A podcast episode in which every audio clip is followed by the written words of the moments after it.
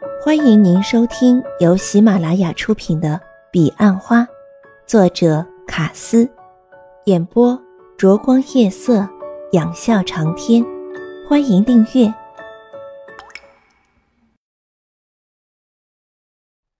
第十九集。但中兰人始终没有行动。欧阳云云感受到他沉默的眸光，如北极星般的遥远，但却又如此深邃。过了好久好久，久到欧阳云云几乎改变了心意，他才终于开口：“你吓到我了。”“你说什么？”欧阳云云不解。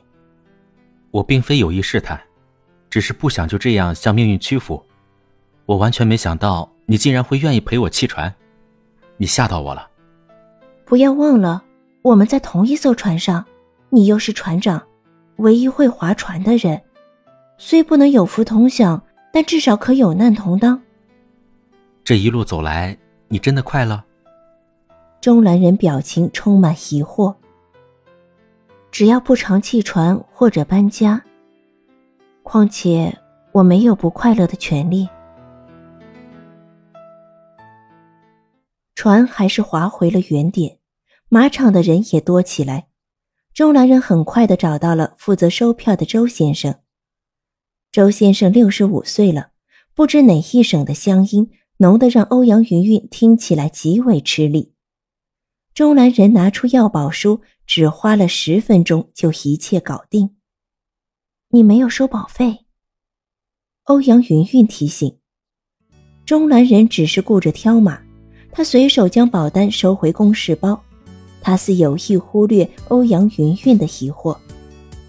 欧阳云云确定马只是缓慢地绕着马场走一圈，还有钟兰人跟在旁边后，勉强跨上他一生所骑的第一匹马，一匹棕色长毛、瘦骨嶙峋的小马。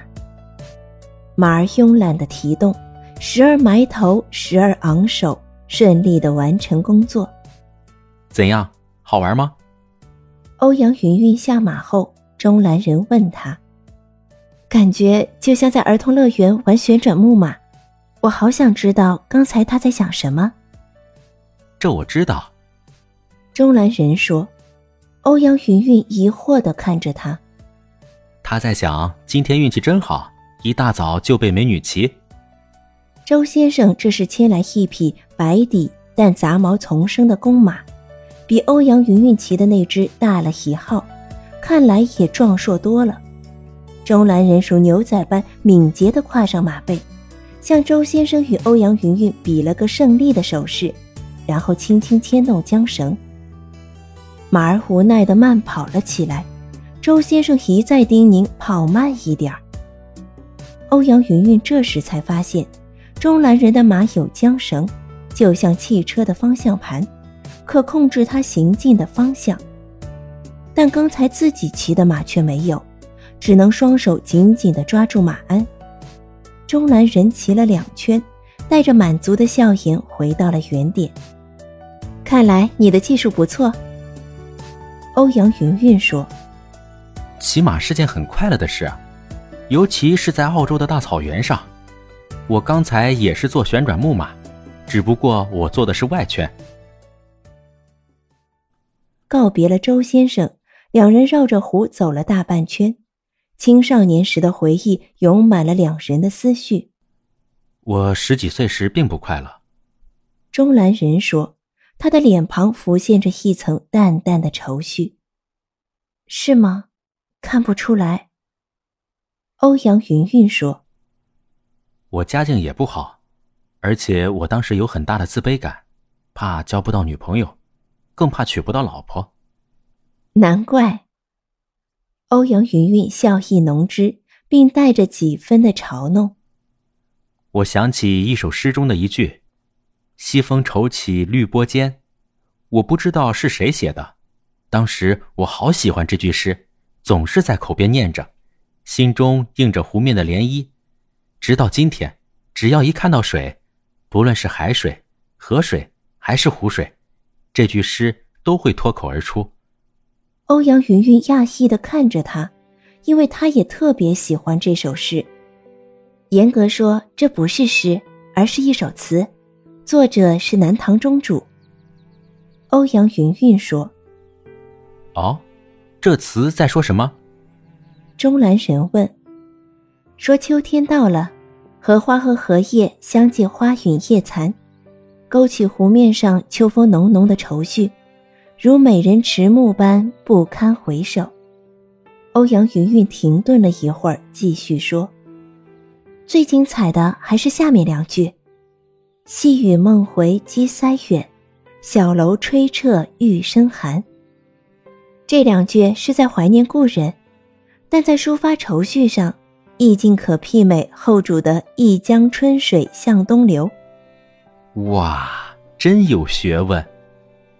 钟兰人说：“诗词不是学问。”那只是普通常识。钟兰人摸着鼻子，知道欧阳云云在暗讽他，他一笑置之。望着粼粼涟波，他又说：“我寂寞时常一个人来这里，尤其喜欢独自躺在富国岛的细草岸边。这让我觉得，不是喧嚣的世界离弃我，而是我离弃了他。”鲁迅啊，可能就是这样写出《阿 Q 正传》的。欧阳云云趁机揶揄：“你为什么说你没有不快乐的权利啊？”钟兰人突然转了话题。欧阳云云稍作思考说：“因为我现在是主管，主管要带给组员希望和快乐，不是吗？”钟兰人摇头轻叹：“哎，又不是在选举。”他显然不满意欧阳云云的答案。但他没有反驳。他和欧阳云云一直并肩走着，走走停停，好几次他都想伸手过去搂住她，但他始终没有。他怕自己此刻的急躁不但搂不住幸福，反而断绝了幸福的机会。你呢，也常一个人来？虽然我很想，但我不敢一个人来这里。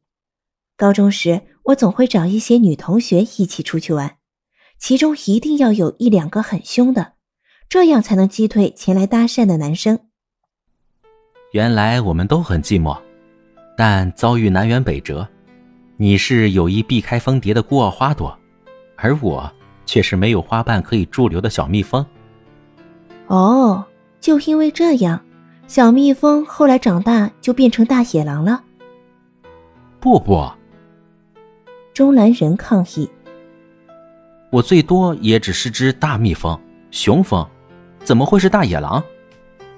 此刻，欧阳云云心头掠过帕梅拉的影像，那双她临走时回首苍茫的看着自己的眼神，还有，你知道吗？以前我好气你，因为你竟然叫我老婆。钟兰人大笑说。那时你不太理我，我想尽各种方法都束手无策，只好死马当活马乱医，暴露了我埋藏在深层的本性。为了这声老婆，招惹好多人，老魏几乎和我翻脸。好了，这个月结束了，你的目标也顺利达成，可以告诉我你想要的奖品了。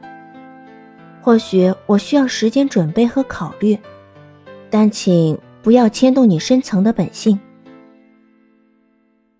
这时，中兰人走到面对胡心的一张双人座木椅前，他们并肩而坐，椅子并不宽，中兰人隐约可触碰到欧阳云云柔软的手臂，这令他很兴奋。你知道我今天只签了零点一 P。钟兰人问：“你说过，我对关心的事一向眼尖，我还提醒你没收保费。”不过骑马的钱，周先生也没收。你也知道，我的目的只是想和你来玩。嗯，我骑上马的那一刻才知道。你没生气？嗯，该做的事都做好了，只是你太费心了。我一直都好想再来这里走走，不过要找一个在这工作的人，花了不少精神吧。我托很多人打听。才从一个朋友那得知，他公司的小妹有亲戚在澄清湖工作。为什么选这里？欧阳云云好奇的问。很久以前，我无意间听到王蓉问你，去大福的话要去哪玩？你毫不考虑就说澄清湖，说你很喜欢那里。当时我还说澄清湖无聊透了，你记得吗？欧阳云云笑着说：“前半段记得，后半段不太有印象了。你刚才还说你喜欢这里。”为什么却对韩姐那样说？那要看对什么人而言。我是站在他的立场来想。钟兰人语带讥讽。欧阳云云知道他一向对韩姐不大尊敬，连总经理都叫她声韩姐，全公司只有他连名带姓的叫，而且他居然叫威大哥老威。哎，你说这些干嘛？我们不是正在讨论奖品的事？上次在我家，我们在画像前，你问我为什么喜欢你，还记得吗？嗯，你说是因为我捡了别人不要的花？不不，是因为我看到你的深沉的寂寞。我说，一个美丽的女人是不该寂寞的。然后呢？欧阳云云急着想知道钟兰人的意图。钟兰人有意将节奏放慢。他稍微停顿了一会儿，才说：“然后我就决定，希望能分享你的过去。要拥有未来，就必须先分享过去。”欧阳云云低喃，道出钟兰人的想法。他将头轻侧，眸光严肃而冷峻。钟兰人已习惯这种含义，他早做好了思想准备。这里应该是提取回忆的好地方。我一直希望能从你口中听到关于你那段刻骨铭心的初恋故事。为什么？你只是想知道我是不是处女？欧阳云云面露不悦之色。你知道不是的。如果这就是这些日子来你对我的了解，我会非常难过的。我想你会失望的。那是一个没有高潮。没有激情，甚至没有任何值得回忆的片段。既然这样，就说给我听好吗？钟兰人满脸期盼，欧阳云云轻叹口气。中南人知道他准备说了，只似乎不知从何说起。那是我大学发生的事，和这里一点关联都没有。欧阳云云一向优先解决语义问题。他是我大学同班同学，人很高，也长得不错。他父亲是一家上市公司董事长，家教严谨。他总是穿着名牌，文质彬彬，因此同学们给他取了外号，都叫他教授，就像小丸子里的花轮一样。他很大方，很会运用金钱。在班上一直都是最有影响力的人，有时教授甚至还刻意讨好他，连系主任都还请他父亲吃饭。嗯，我不知道我们是怎么开始的，我只知道大一时，不少男生会来约我或献殷勤。后来他告诉我，他只说了一句：“欧阳云云是我的。”从此就没有人再来纠缠我了。钟兰人听到这里，不禁捏把冷汗，感觉好像是宝物被人抢走，却又失而复得。听众朋友，本集已播讲完毕，请订阅专辑，下集更精彩。